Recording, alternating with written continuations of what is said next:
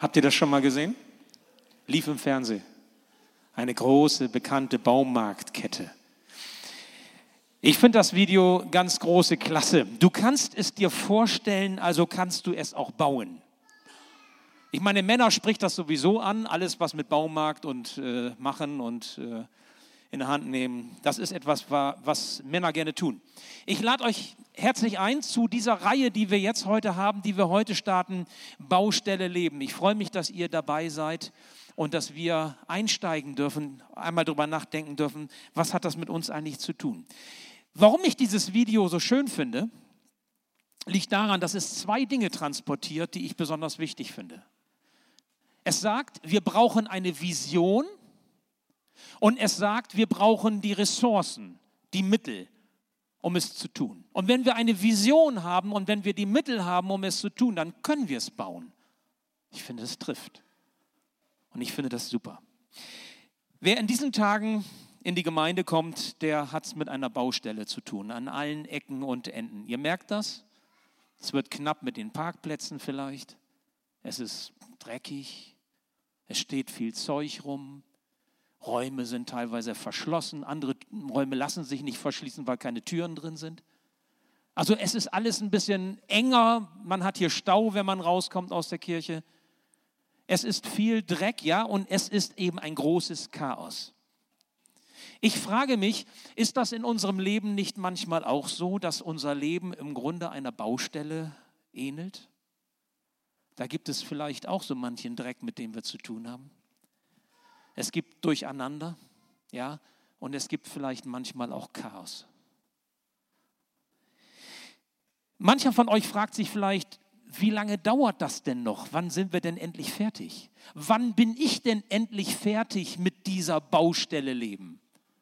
Wir hatten heute im ersten Gottesdienst so ein Zeugnisteil, wo Menschen, drei Personen hier vorne standen auf der Bühne und haben von ihrem Leben erzählt, drei Generationen. Und interessant war, dass alle drei Generationen von, von jung bis alt eins gemeinsam hatten, nämlich, dass sie den Eindruck vermittelten, die Baustelle hört irgendwie nicht auf.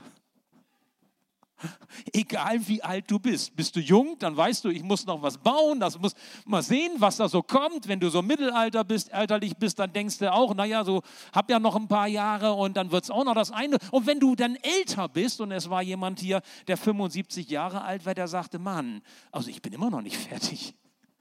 Das ist immer noch ein Durcheinander. Es ist immer noch ein gewisses Chaos. Ich bin immer noch am Bauen. Baustelle Leben. Wir werden in diesen Sonntagen genau darüber nachdenken. Heute geht es um das Thema Ziel und Zukunft. Und es gibt einen Bibeltext, viele, aber einen besonders, den wir heute mal so ins Zentrum stellen wollen, wo der Apostel Paulus im ersten Korintherbrief Kapitel 3 etwas ganz Wunderbares dazu sagt und darauf wollen wir uns ein wenig konzentrieren. Es ist also Gottes Werk, an dem wir miteinander arbeiten. Und ihr seid Gottes Ackerfeld. Ihr seid Gottes Bauwerk. Weil Gott mich in seiner Gnade dazu befähigt hat, habe ich als ein kluger und umsichtiger Bauleiter das Fundament gelegt. Andere bauen jetzt darauf weiter. Aber jeder soll sich sorgfältig überlegen, wie er die Arbeit fortführt. Das Fundament ist bereits gelegt und niemand kann je ein anderes legen. Dieses Fundament ist Jesus Christus. Wie nun aber jemand darauf weiterbaut, ob mit Gold, Silber, Edelsteinen, Holz, Schilfrohr oder Stroh, das wird nicht verborgen bleiben. Der Tag des Gerichts wird bei jedem ans Licht bringen, welches Material er verwendet hat. Denn im Feuer des Gerichts wird das Werk jedes Einzelnen auf seine Qualität geprüft werden. Wenn das, was jemand auf dem Fundament aufgebaut hat, die Feuerprobe besteht, wird Gott ihn belohnen. Wenn es jedoch verbrennt, wird er seinen Lohn verlieren. Er selbst wird zwar gerettet werden, aber nur wie einer, der im letzten Augenblick aus dem Feuer gerissen wird. Wisst ihr nicht, dass ihr der Tempel Gottes seid und dass Gottes Geist in eurer Mitte wohnt? Wer den Tempel Gottes zerstört, zerstört sich damit selbst, weil er Gottes Gericht über sich bringt. Denn Gottes Tempel ist heilig Und dieser heilige Tempel seid ihr. Ich bete noch. Ja, lieber Herr, gib, dass wir dein Wort jetzt hören können, dass wir es aufnehmen können, dass wir achten können auf das, was du uns sagen willst und dass wir erkennen, Herr, was du mit uns, mit unserem Leben vorhast. Lass uns dich wirken lassen. Lass uns ganz und gar offen sein, damit wir mehr und mehr das werden und so leben können, wie du dir das gedacht hast. Amen. Ja, erinnern wir uns noch einmal an das äh, Video von diesem besagten äh, Baumarkt, deren Namen ich äh, nicht nenne. Bachhorn oder so ähnlich hieß das, glaube ich.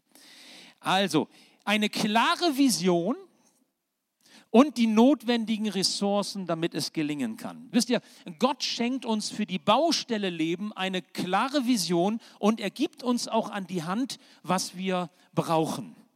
Ich möchte anhand von fünf Stationen eines, ähm, eines Baus, wie es so gelingt und wie es fortschreitet, euch einmal so mitnehmen. Und ich glaube, dass das wunderbar zu diesem Text passt. Was für Stationen gibt es, wenn man ein Gebäude baut?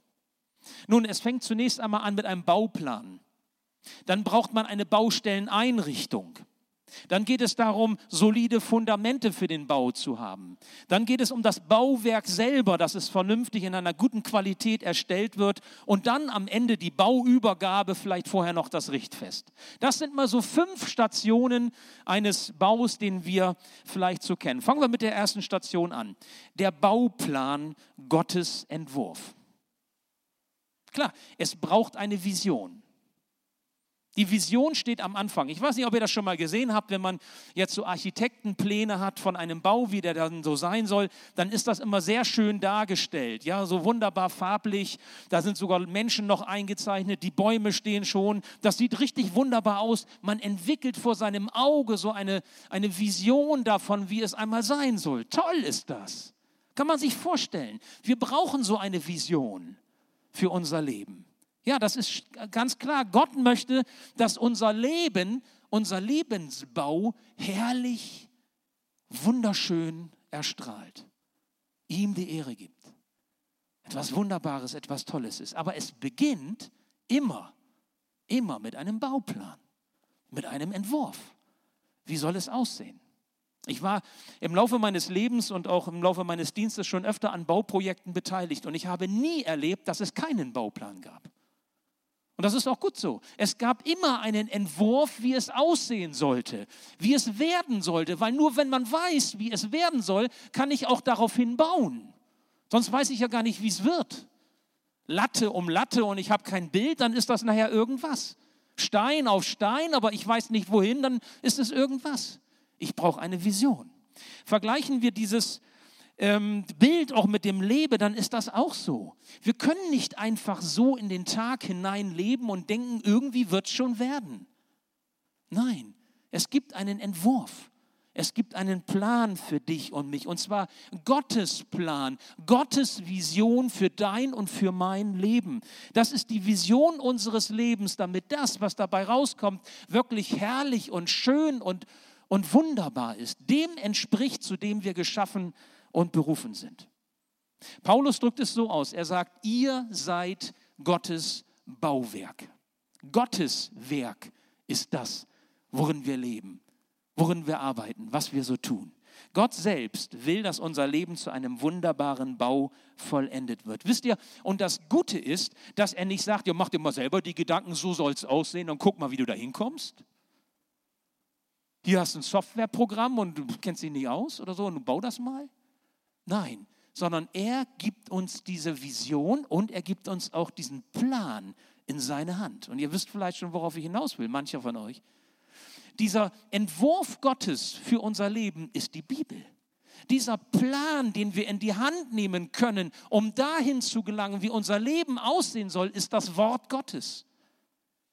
Und wenn du die Bibel zur Hand nimmst, nimmst und an deinem Leben baust, und zwar jeden Tag, Deswegen ist das sinnvoll, jeden Tag den Plan in die Hand zu nehmen Und nicht nur immer hin und wieder mal, sondern mit diesem Plan Gottes, mit diesem Entwurf Gottes zu leben. Und wenn du Gottes Wort in die Hand nimmst, wenn du es liest, wenn du es dann aufnimmst, dann wirst du etwas ganz Entscheidendes erleben, nämlich dass nach und nach dein Leben zu dem werden kann, was Gott aus deinem Leben machen möchte.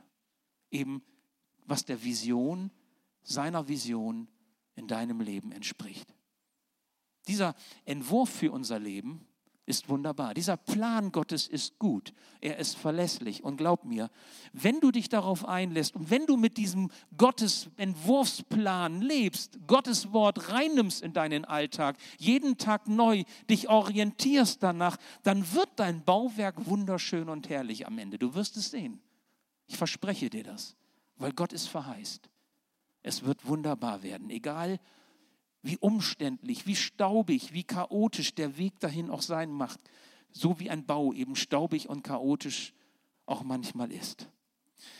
Paulus drückt es ja so aus, ihr seid ein wunderbarer Tempel Gottes. Und was gibt es Schöneres, als ein Leben führen zu können, wo Gott sagt, du bist mein herrlicher Tempel zu meiner Ehre. Das Zweite, die Baustelleneinrichtung. Nun kann man sagen, ja, was ist denn daran schon wichtig? Ja? Wo die Toilette für die Bauarbeiter draußen, habt ihr es ja gesehen, dieser kleine Container, das ist der WC-Container. Äh, wo die sich waschen und duschen und auf Toilette gehen können, das ist wichtig. Wo das Material gelagert wird, das ist wichtig. Wo die Zufahrt ist für die LKWs, das ist wichtig. Wo man das Material transportieren kann, die Zufahrtswege, das ist wichtig. All so ein Gedöns und Krams, wo die Hausfrau sagt, und wo kommt die Küche hin? Ja, und wo ist das Kinderzimmer? Oder der Mann sagt, wo ist mein Werkraum? Oder irgendwie so. Also ähm, aber diese Baustelleneinrichtung spielt eine ganz entscheidende Rolle. Die Baustelleneinrichtung ist für mich der Bereich der Ressourcen. Ja, der Ressourcen. Womit baue ich? Und das, womit ich baue, das muss zur Verfügung stehen. Ich kann nicht, wenn ich jetzt anfange zu bauen, sagen, gehe ich immer zum Baumarkt dahin oder gehe dann nochmal dahin, und, sondern ich muss das haben, was ich brauche, damit ich es verwenden kann, damit es wirklich zu einem Bau auch kommt. Darf ich dich fragen, welche Ressourcen nutzt du für die Baustelle deines Lebens? Und hast du diese Ressourcen griffbereit? Sind sie da, wenn du sie brauchst?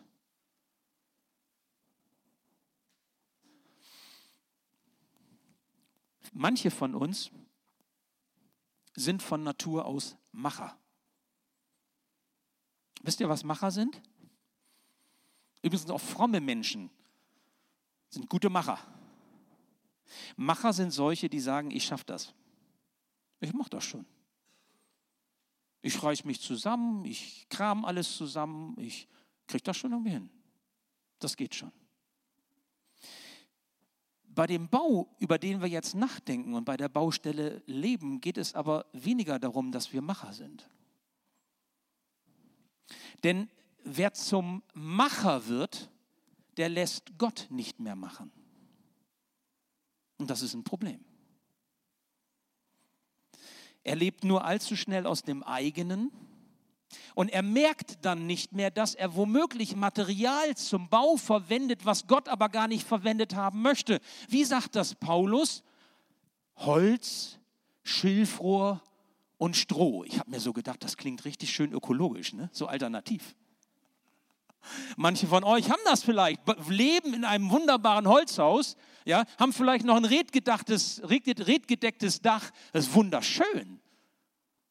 Aber bildlich, Paulus sagt, nein, Gold, Silber, Edelsteine.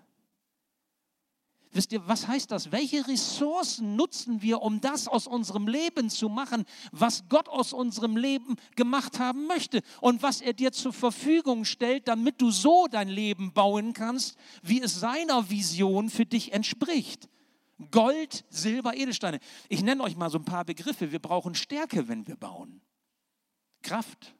Wo bekommen wir die her? Der Macher sagt, ich kriege das schon hin. Und wenn ich es nicht schaffe, frage ich meinen Kumpel, der hilft mir.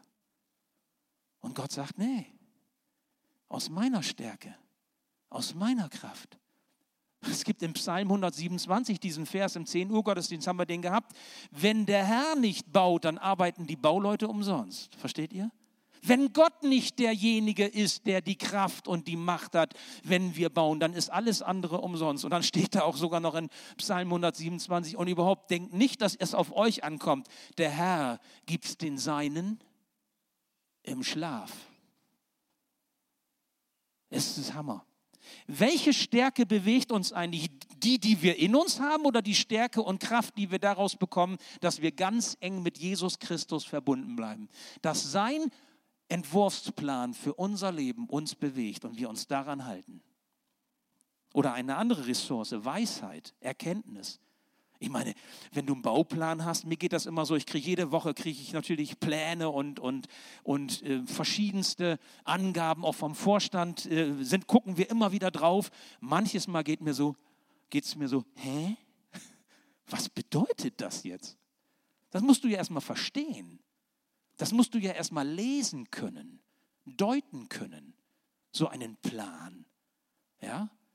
Also, wie kann ich das überhaupt erkennen? Wie kann ich verstehen, was Gottes Entwurf für mein Leben ist, wenn ich nicht wirklich dranbleibe an ihm und wenn ich nicht wirklich, ich sage mal, diese Erkenntnis und diese Weisheit von ihm geschenkt bekomme? Wie wird Weisheit geschenkt? Wie wird Erkenntnis geschenkt? Wenn wir in die Bibel hineinschauen, ihr braucht nur mal eine Konkordanz zur Hand nehmen, guckt euch das mal an. Weisheit, Erkenntnis, es gibt ganz, einen ganz klaren Weg, wie wir weise werden durch Gehorsam und durch Demut.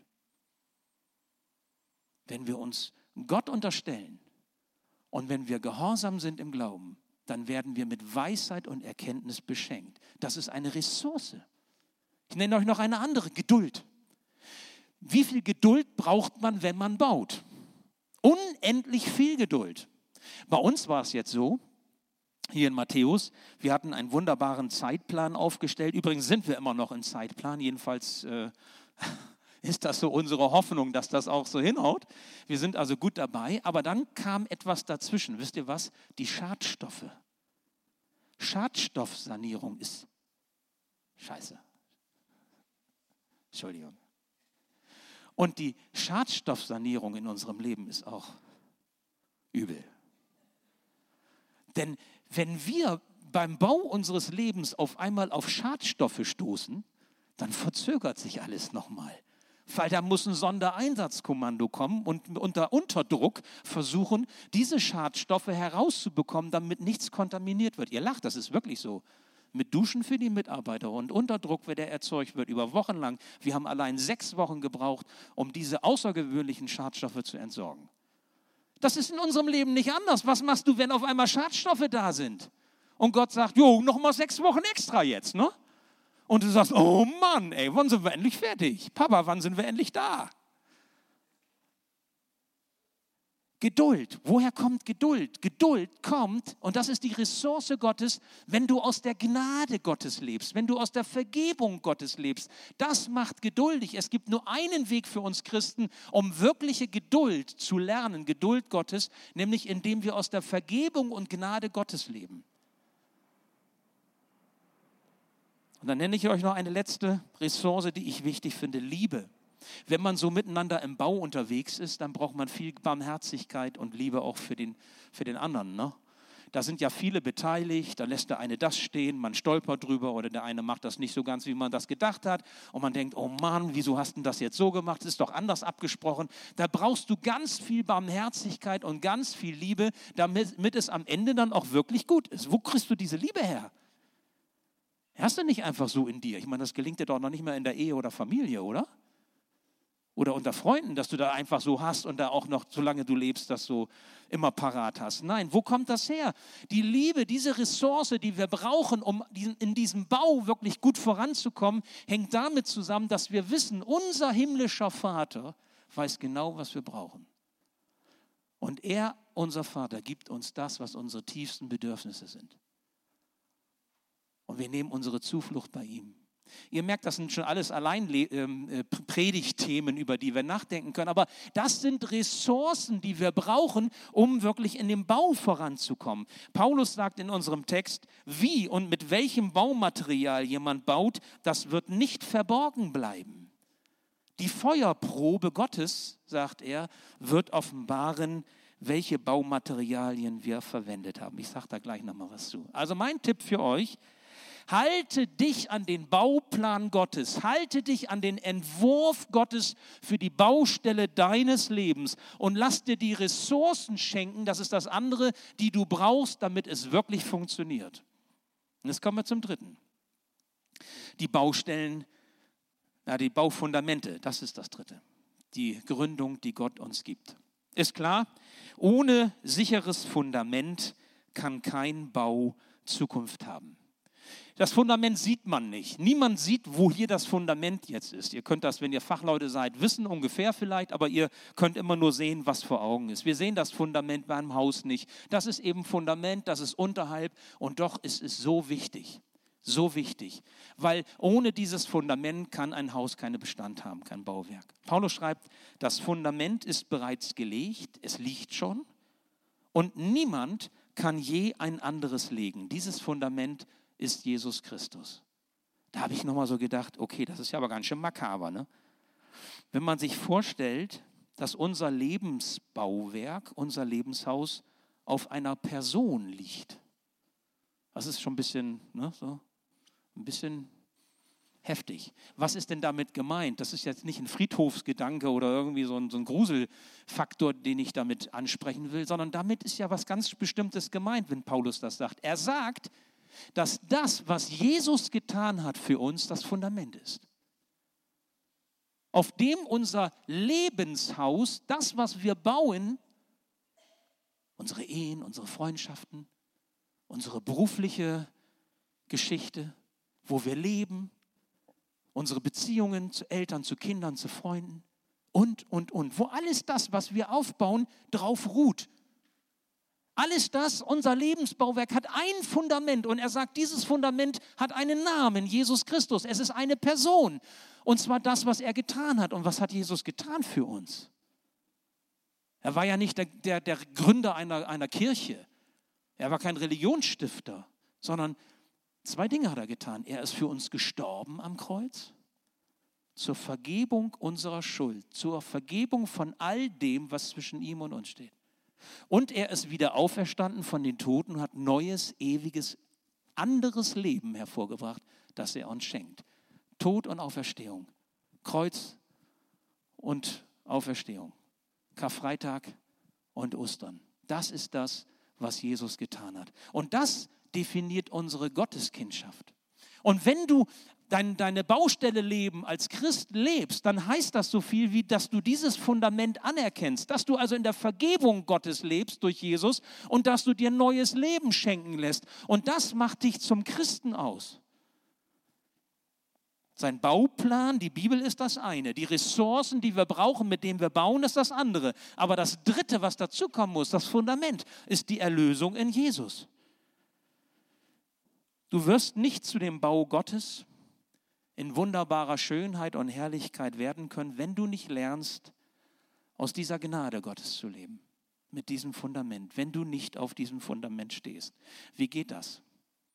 Ganz konkret, übe dich in Demut, wir haben das schon gehört. Lerne Ehrfurcht zu haben vor Gott.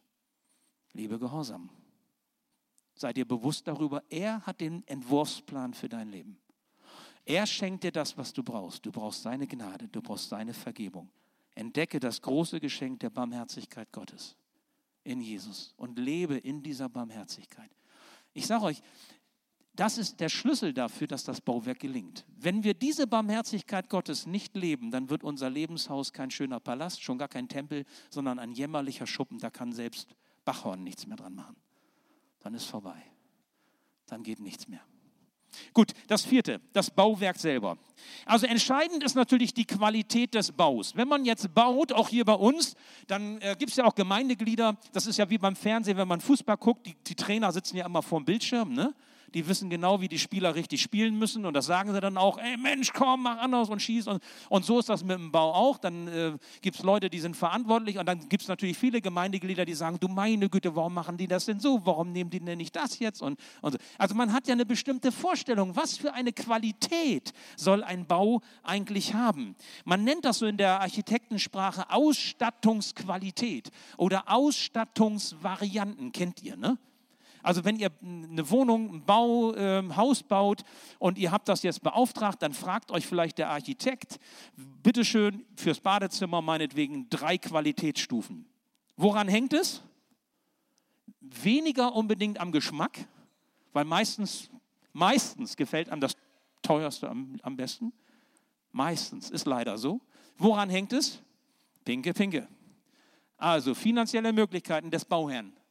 Was kann er sich leisten und wie soll es bezahlt werden? Kann man sich das noch aufbürden, ja oder nein? Und wenn Paulus hier davon spricht, im Blick auf die Baustelle unseres Lebens, Gold, Silber, Edelsteine, was sagt er denn damit? Das Beste ist gerade gut genug. Okay, das ist ganz schön heftig. Das heißt, er möchte, dass dieser Lebensbau, dieses Bauwerk, was entsteht, aus allerbester Qualität ist. Und wie sorgt er dafür? Also das mit dem Geld ist ja manchmal, weiß ich nicht, ob er dir auch finanzielle Möglichkeiten schenkt, kann sein, kannst du dankbar sein, wenn es so ist. Aber es geht ja jetzt weniger um das Geld, um den monetären Gedanken, sondern er schenkt eine gewisse Lebensqualität, die ist unabhängig auch von den Finanzen. Äh, das ist ja auch nur ein Bild, nämlich er sorgt dafür, dass die Qualität des Baus eingehalten wird. Und wisst ihr, durch wen er das tut? Unser Text sagt es, durch den Heiligen Geist. Der Heilige Geist ist der Qualitätsgarant, dass der Bau wirklich auch aus guter Qualität ist. Das fand ich nochmal richtig stark. Weil Paulus nämlich damit sagt, du bist zwar am Bauen und du bist vielleicht auch dein ganzes Leben lang am Bauen, aber weißt du was, du hast schon jetzt, obwohl dein Bau noch gar nicht fertig ist, einen Untermieter bei dir wohnen, den Heiligen Geist. Ist ein Ding, ne? Der hat also immer noch mit Dreck zu tun, mit Chaos, mit Staub, mit Steh im Weg und so. Aber er wohnt in diesem Haus bei uns und er sorgt dafür, dass die Qualität so ist, wie Gott es gerne möchte. Er sorgt für die Standards. Ich könnte das baulich ausdrücken. Er sorgt für die Einhaltung der himmlischen Dienen. Na, ihr Fachleute, dass das auch wirklich so ist, wie es den himmlischen Gesetzen und Vorstellungen entspricht. Der Heilige Geist ist so etwas wie ein Vorarbeiter. Früher nannte man das auch Polier oder ich weiß gar nicht, vielleicht heute auch noch. Und wenn du solch einen Polier am Bau hast, so einen Vorarbeiter, ich gebe dir den Rat, hör auf ihn. Niemand weiß so gut Bescheid wie er. Und wenn du auf ihn hörst, wenn es um deinen Bau geht, dann darfst du wissen, dass der Bau gut wird. Also, der Bauplan ist entscheidend, die Ressourcen Gottes sind entscheidend, die Gründung deines Baus ist entscheidend. Und dann gibt es aber eben auch das Ziel, das er dir vor Augen hält. Aber dafür ist wichtig, dass du wirklich den Heiligen Geist, dass du Gott selbst dafür sorgen lässt, dass das, was er erreichen möchte in deinem Leben, auch Realität wird. Dafür brauchst du diese Nähe im Glauben zu Jesus Christus und auch die, die Bereitschaft, den Heiligen Geist mit seinen Gaben, mit, seinen Wirk, mit seiner Wirkkraft in deinem Leben zum Zuge kommen zu lassen. Und dann das Letzte, das Ziel. Das Ziel, auf das wir zugehen, das steht über allen Zielen, die wir so menschlich sagen. Menschlich denken wir, okay, wo will ich hin? Will ich heiraten? Will ich Familie haben? Wie viele Kinder will ich haben? Welchen Beruf übe ich aus? Wo lebe ich? Wie, welche Freunde habe ich? Was sind meine Hobbys und Interessen? Wie gehe ich mit Freunden, mit Eltern, mit Geschwistern um und so weiter und so fort. Das sind alles so, so Lebensziele. Die mögen auch ein Stück unterschiedlich sein. Der eine so, der andere so, der, so wie es uns gegeben ist oder so wie es möglich ist. Aber für uns alle gibt es ein Ziel, das geht darüber hinaus, nämlich, dass wir nicht geschaffen sind, um nur irdisch zu denken, sondern dass wir geschaffen sind für die Ewigkeit. Und der Bau, von dem wir jetzt sprechen, der jetzt ja schon beginnt, hier und heute, der hat Auswirkungen, der wird sich zeigen in der Ewigkeit. Und das ist der letzte Punkt, die Bauübergabe oder Gottes Richtfest. Richtfest. Ich weiß nicht, was für Assoziationen ihr bei diesem Begriff habt. Richtfest. Da steckt ja einmal Fest drin, Feste feiern wir gerne. Und da steht Richt noch drin. Ja, das ist so ein bisschen ambivalent. Ne? Also Gericht, Strafe oder so, das ist nicht, nicht so toll. Ein Richtfest wissen wir alle, so der Baufortschritt und wenn jetzt der Dachstuhl fertig ist, dann wird meist ein Richtfest gefeiert. Man freut sich darüber, dass man einen großen Schritt weitergekommen ist. Das nächste wird dann nachher die Schlüsselübergabe sein, wenn alles fertig ist. Und Gott verwendet dieses Bild hier nach 1. Korinther 3 für unser Leben. Er sagt, es gibt ein Richtfest. Es gibt quasi ein, ein äh, Ereignis, wo noch einmal etwas geprüft wird. Ist der Bau okay für die Ewigkeit? Oder müssen wir da noch was dran verändern? Paulus drückt das so aus. Wie nun aber jemand auf das Fundament, das Jesus selbst ist, weiterbaut, ob mit Gold, Silber oder Edelstein oder in Klammern ökologisch, alternativ, mit Holz, Schilfrohr und Stroh, das wird nicht verborgen bleiben. Der Tag des Gerichts wird bei einem jeden ans Licht bringen, welches Material er verwendet hat. Denn im Feuer des Gerichts wird das Werk jedes Einzelnen auf seine Qualität geprüft werden. Wenn das, was jemand auf dem Fundament aufgebaut hat, die Feuerprobe besteht, wird Gott ihn belohnen. Ich stelle mir das so vor. Weil das, was Gott baut, ja auch in Ewigkeit Bestand haben soll, auch in unserem Leben, so wie wir sind, wie er uns geschaffen hat, wie sich etwas entwickelt, muss er gucken, bevor wir in die Ewigkeit eingehen, ob das, was wir gebaut haben, wirklich auch Ewigkeitswert hat. Ob es für Ewigkeit hält. Und wenn es nicht hält, dann, dann tauscht er aus. Dann nimmt er raus, was da nicht reingehört. Das geht gar nicht anders, weil sonst würde der Bau zusammenbrechen nachher, weil es keinen Bestand hat für die Ewigkeit, weil wir nicht vollkommen sind. Wir bauen nicht vollkommen. Und das, was nicht hineingehört, das wird wie durchs Feuer verbrennen. Und daran merkt ihr, es ist nicht egal, wie wir leben. Es ist nicht egal, womit wir bauen. Es ist nicht egal, was wir tun, sondern es ist so wichtig, dass wir nach seinem Bauplan uns richten, dass wir seine Ressourcen ernst nehmen, dass die Gründung stimmt, dass die Qualität in Ordnung ist, weil der Heilige Geist uns prägt, weil dann, dann wird das Richtfest kein Angstfest, sondern dann dürfen wir wissen, okay, Gott ist gnädig. Und im Leben von jedem von uns wird es irgendwas geben, bei dir, bei mir, was keinen Bestand hat. Okay, aber wir gehören zu ihm, wir sind gerettet, wir leben aus der Gnade. Es muss verbrennen, das kann sogar irgendwie in dem Moment wehtun, aber das ist keine Strafe zur Vernichtung, sondern das ist etwas, was nötig ist, damit es ewig Bestand hat. Das ist das, was Paulus mit diesem Gericht meint. Wisst ihr, Gottes Ziel ist es, die Ewigkeit mit dir zu verbringen. Und es ist sein, sein Horror, wenn du am Ende deines Lebens sagst, ich habe zwar an Jesus geglaubt, aber mein Leben ist völlig, völlig, ist völlig chaotisch. Ich habe ich hab im Grunde völlig falsch gebaut. Nun kannst du natürlich sagen, ich wusste es nicht besser, dann ist das so. Und Gott ist, ist gnädig. Aber wenn du es weißt und wenn du es hörst und heute hast du es gehört, dann liegt es an dir. Dann liegt es an dir, ob du bereit bist, Schritte zu tun und zu sagen, ich gucke mir den, den Bauplan Gottes für mein Leben nochmal an. Was für einen Entwurf hast du eigentlich für mein Leben? Ich gucke mir die Ressourcen nochmal an. Lebe ich aus eigener Kraft? Bin ich so ein Macher oder lebe ich aus deiner Kraft? Und lasse ich mir die Ressourcen schenken, die ich brauche. Ich gucke mir die Gründung nochmal an. Lebe ich aus der Gnade Gottes? Bewegt mich Gottes Barmherzigkeit? Bin ich demütig?